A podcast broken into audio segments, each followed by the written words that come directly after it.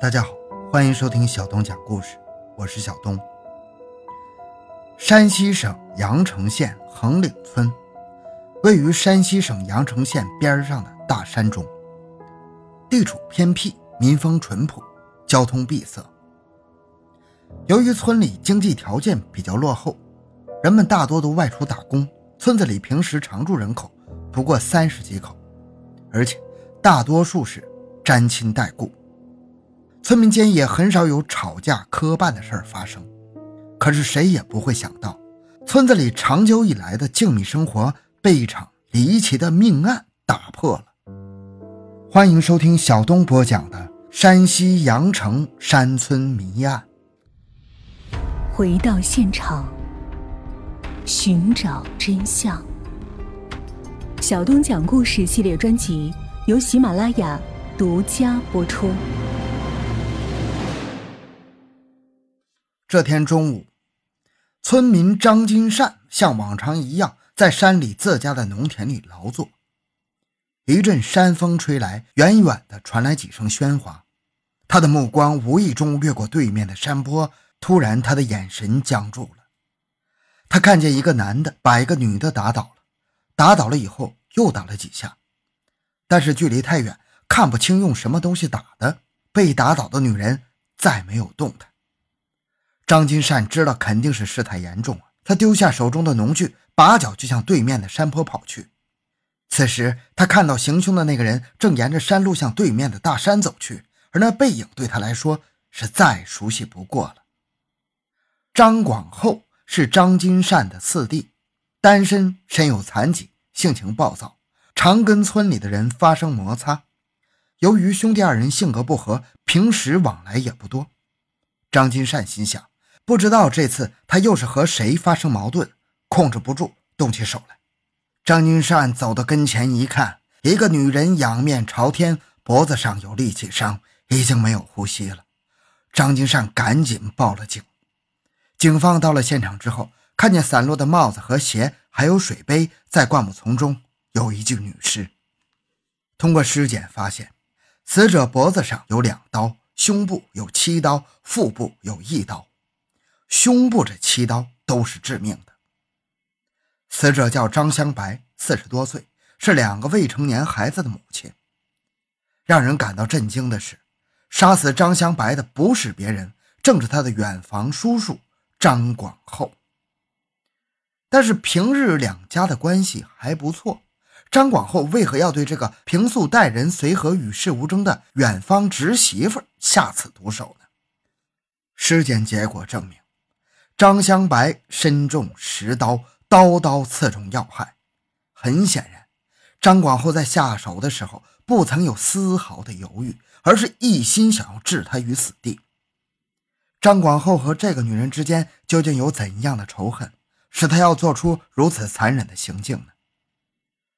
四十多岁的张香白家有一子一女，丈夫与儿子常年在县城打工。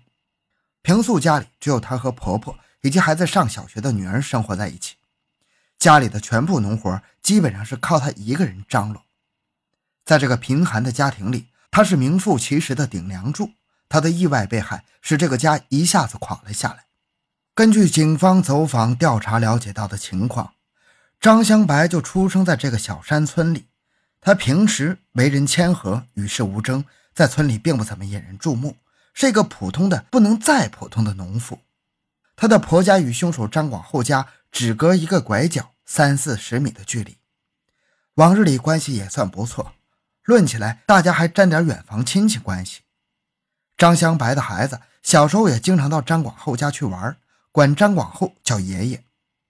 只是这一年来双方的关系有些疏远，也没有什么大的矛盾，因此对张广厚为什么会下此毒手？谁也想不通啊！张香白的被害给家人带来无尽的痛苦，也给这个家庭以后的生活蒙上了一层重重的阴影。想起两个年幼的孩子，孩子的奶奶就欲哭无泪。就在民警在村里走访调查的同时，对凶手张广厚的搜捕行动也在紧锣密鼓地进行着。根据凶案目击者张广厚的二哥张金善提供的信息，张广厚在作案后并没有回村，而是顺着田间的小径下了坡，沿着山路向对面的大山中走去。当务之急是赶紧设立包围圈，防止嫌疑人逃脱呀。嫌疑人一个腿是瘸的，走不快。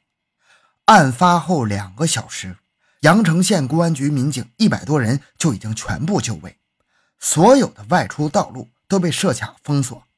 指挥部又从附近的煤矿调集了一百多名工人，对张广厚可能藏匿的山林展开了大规模的搜山，希望趁他惊魂未定，一鼓作气将其擒住。下午一点，搜山行动正式开始。站在村前的制高点上的观察嫌疑人可能藏匿的山林，感觉面积并不大，加上林木茂密，无路可行。张广厚又是年近六十、行走不便的残疾人，参战民警对于能够很快将其抓获归案，保持充足的信心。但很快，他们就发现自己的想法过于乐观了。站在高处看，感觉很好找。但是侦查员们深入大山以后，感觉每前进一步都很困难。山里灌木丛生，前进受阻，很不方便。进去一二百人拿着望远镜看，都看不见人影。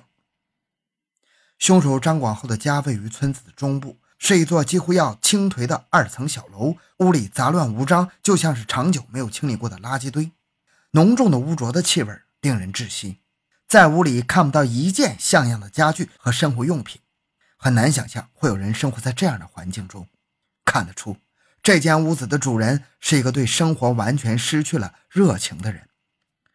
张广厚，五十九岁，横岭村人，孤身一人，没成过家，右手受伤残疾，右腿小时候因病致残，走路一瘸一拐，平时靠做做简单的农活、削制扁担以及政府的低保金生活。在村子里的生活还算过得去，可是他性情乖戾，在为人处事方面为村民所不齿。就连张广厚的亲哥哥张金善提到这个弟弟，也是一脸的无奈呀。他说他弟弟的性格是，你不叫他干什么，他就说我马王爷三只眼就是这样。在调查走访中，警方了解到，张广厚性情乖张，心胸狭隘，脾气暴躁，而且报复心极重。和村里的大多数家庭都曾经因为一些鸡毛蒜皮的小事发生过矛盾，大家都对他避之唯恐不及呀。也正是因此，他伤害张香白的行为才更让大家意外，因为张香白是村里唯一一个还能和他搭话、对他不那么嫌弃的家庭。那张广厚为何偏偏要对张香白残忍的下此毒手呢？那天上午，两人之间究竟发生了什么呢？看来答案。只有在张广厚落网之后才能找到。血案发生的时间是在上午十点左右，地点是位于横岭村外的一处山坡上，那里是山西阳城、泽州和河南济源三地的交界处。翻过南面的大山，就进入河南的地界。为了防止张广厚向南翻过大山，逃出阳城警方的控制区，给追捕工作带来不便。阳城警方就在案发后一个多小时，就对大山周围的所有道路实施了封锁。同时，警方又调集了大量的警力，对张广厚逃往的山区进行了大规模的搜山追捕。按理说，张广厚年近六十，腿有残疾，行动不便，在这段时间应该跑不多远，抓到他只是个时间问题呀。但令人意外的是，一连几天搜山的民警，连张广厚的影子都没见到。由于山林茂密、灌木丛生，再加上气候炎热、地形不熟，尽管参战民警全力以赴，但是搜山行动却进展缓慢。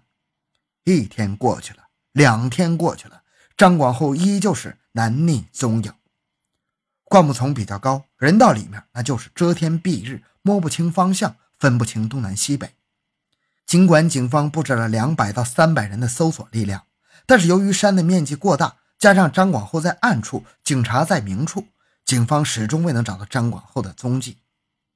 连续几天的高强度搜捕工作，所有参战民警都已是疲惫不堪了。